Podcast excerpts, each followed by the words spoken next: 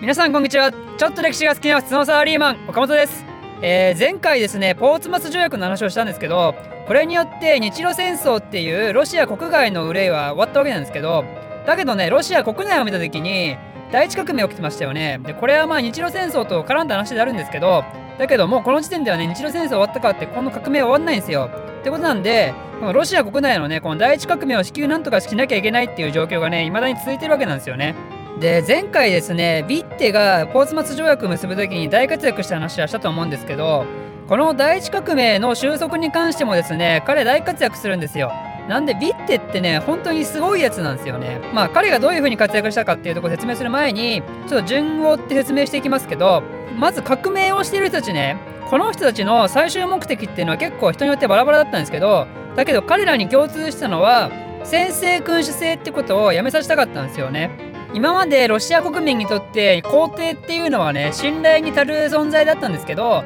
だけど血の日曜日事件をきっかけにもう皇帝なんか信用ならんと。ってことなんでもう先制君主制ってのはやめてくださいっていう革命をしたわけなんですよ。つまり憲法と立法議会をね作ってくれってことを共通理念としてね持ってたわけなんですよね。でそれに対してニコライ2世はですね分かった分かったと国会ってのを作りゃいいんだろうってことで最初にブルイギン宣言ってのを出したんですよ。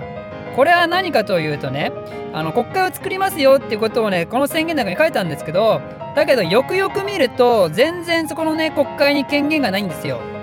まあ、例えば皇帝が好きな時にねこの国会はいつでも解散できますよとか内閣が国会に対して全く責任持ちませんよとかねだからもう全然意味がないわけなんですよねこの国会を作るって言っても。まあ、なんて言ったってね彼はねニコライ2世はねやっぱ根っからの先制君主マインドですから。まあ、先制君主になるべく英才教育を施されてきたわけなんでやっぱ人間でそう変わんないんですよ。独裁をしたい気持ちはね全く変わらないわけなんですよね。だからニコライ2世からしたらなんで俺の権限を他のやつにあげなきゃいけないんだよぐらいに思ってるわけなんですよ。だけどやっぱこの一連のね皇帝側のアクションっていうのは国民の革命に対するね革命の火に対して油を注いでるようなもんなんで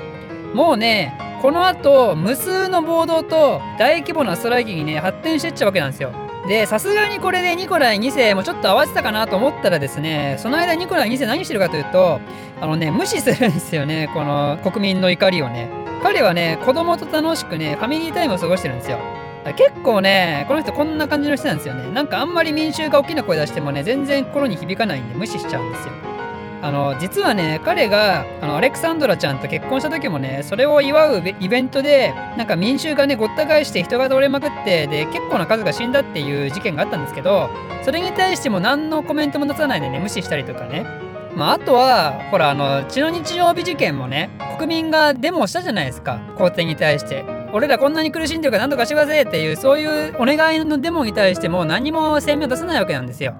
まあその時は彼は実はペテルブルクにいなかったんですけどだけど自分の軍隊がねそんな罪のない民衆を殺しまくったらちょっとさすがにね一言ぐらい言ってもいいじゃないですか、まあ、だけどやっぱそういうのないんですよ。だからね彼はねもう根っからね根っから先制君主だから心が。だから民衆のことなんか全然ね興味ないんですよ。だから自分が率先してねこの革命をなんとか、えー、収束させようっていう動きにはしないんですけどだけど、まあ、他の誰かにそれはやらせなきゃいかんと。ってことなんでそこで白羽の矢が立ったのがあのビッテだったんですよね。まあ以前も言ったみたいにねビッテっていうのはニコライ2世から嫌われてたんですけどだけどもうロシア国内でねもう実力的にこの革命をなんとかできるのってビッテしかいないんですよ。ということなんでこの後ビッテはですね首相に就任してロシア第一革命の事態収集っていうね大きなタスクを受けることになるんですよ。でビッテはこの第一革命を収束するためにね2つの意見を出してるんですよ。1つは改革を試みるっていうもの。まあ、これはねつまり今ある先制君主制っていう国家形態をガラッと変えてそれで国民の今の気持ちに、ね、寄り添うための行動を起こしていくとでそれともう1つは武力で完全にこいつらを弾圧するってことなんですよね彼の賢いなって思うところはこうやって皇帝がね好む方をねあえて提案するんですよね。まあ、つまり皇帝が好む方っていうのは武力弾圧だと思うんですけどだけどビッテ的にはね絶対そんなことナンセンスなんですよ。そうやって一応説明はしてあげて武力弾圧っていう方法も確かになきにしもあらずですけどだけどちょっと考えてみてくださいと。仮にそれをやったところで革命は一時的に収まるけどだけどその後どうなりますかと。一度武力を使ってあのデモ隊を黙らせた血の日曜日事件はその後どうなったかっつって。ねあれで一回確かにデモ隊は収まったかもしれないけどそれの結果が今の大革命だろうと。まりこうやってね武力を使って一時的に民主を黙らせることは簡単なんだけどその後それをさらにね倍返しで自分たちにね薬剤が降りかかってくるんだだから武力弾圧なんて何説だろうっていうことをまあビッテが言ったかどうか知らないですけど、まあ、おそらくそういうことを言ってですねあの他の人たちにね改革をした方がいいっていうところをねちゃんと論理的に説明してったと思うんですよね。でビッテの考えた改革案がですね人心の不可侵とか思想や言論の自由を守りましょうっていうこととあとちゃんとした国会の開設だと。あのね前のニコラ2世が適当に作ってあんな適当なクソみたいな国会じゃなくてちゃんとした国会を作りましょうと。国民の選挙によって議員を選びましょうっていうそういう国会を作りましょうっていうね、まあ、そういうことを言ったわけですよね。でこの国会のことをねロシア語でドゥーマと言います。でドゥーマには立法権があって皇帝も含む国民はみんなですねその法律に従いましょうっていうねそういう改革案をビッテは作ったわけなんですよ。でこれらの改革案は1906年の10月に作られたので10月宣言と言います。でニコライ2世はですねこの10月宣言に対してサインするのをね超嫌がったらしいんですよ。もうすごく嫌がったらしい。やっぱこれにサインするっていうのはつまりもう先制君主制の終わりを意味してますからものすごいニコライ2世は嫌がったんですけどだけどビッテもビッテですごい強気でこれに対してニコライ2世が承認しないんだったらもう俺は首相なんかやらんぞっつって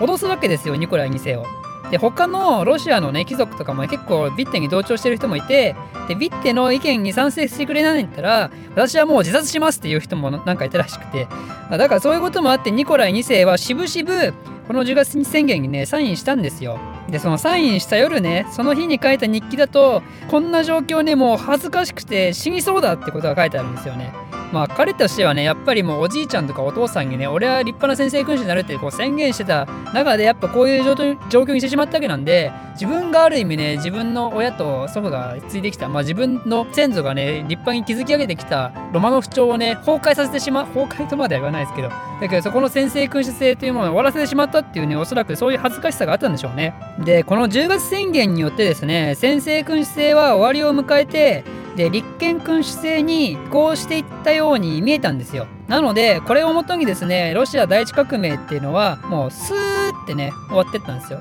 一気にこう速やかに終わってったんですよね。だからもうビッて様々だったんですよ。ということでようやくこれで国家形態もですね近代化に進み始めたロシアなんですけどこれで、えー、また平和の道が来るかと思いきやですねビッテは実はあることをねこの後語るんですよ。皇帝はね一時的に今の状況を受け入れたに過ぎなくてもし革命が終われば必ず奴はね独裁の道に戻るだろうっていうことを言ってたわけなんですよ。今まさにそんな感じですよね。その革命がスーッて終わった中でこの後ロシアがじゃあどうなっていくかっていうところはまた次回説明したいと思います。この動画を少しでも面白いためになると思っていただいた方はいいねとチャンネル登録のほどよろしくお願いします。ではまた。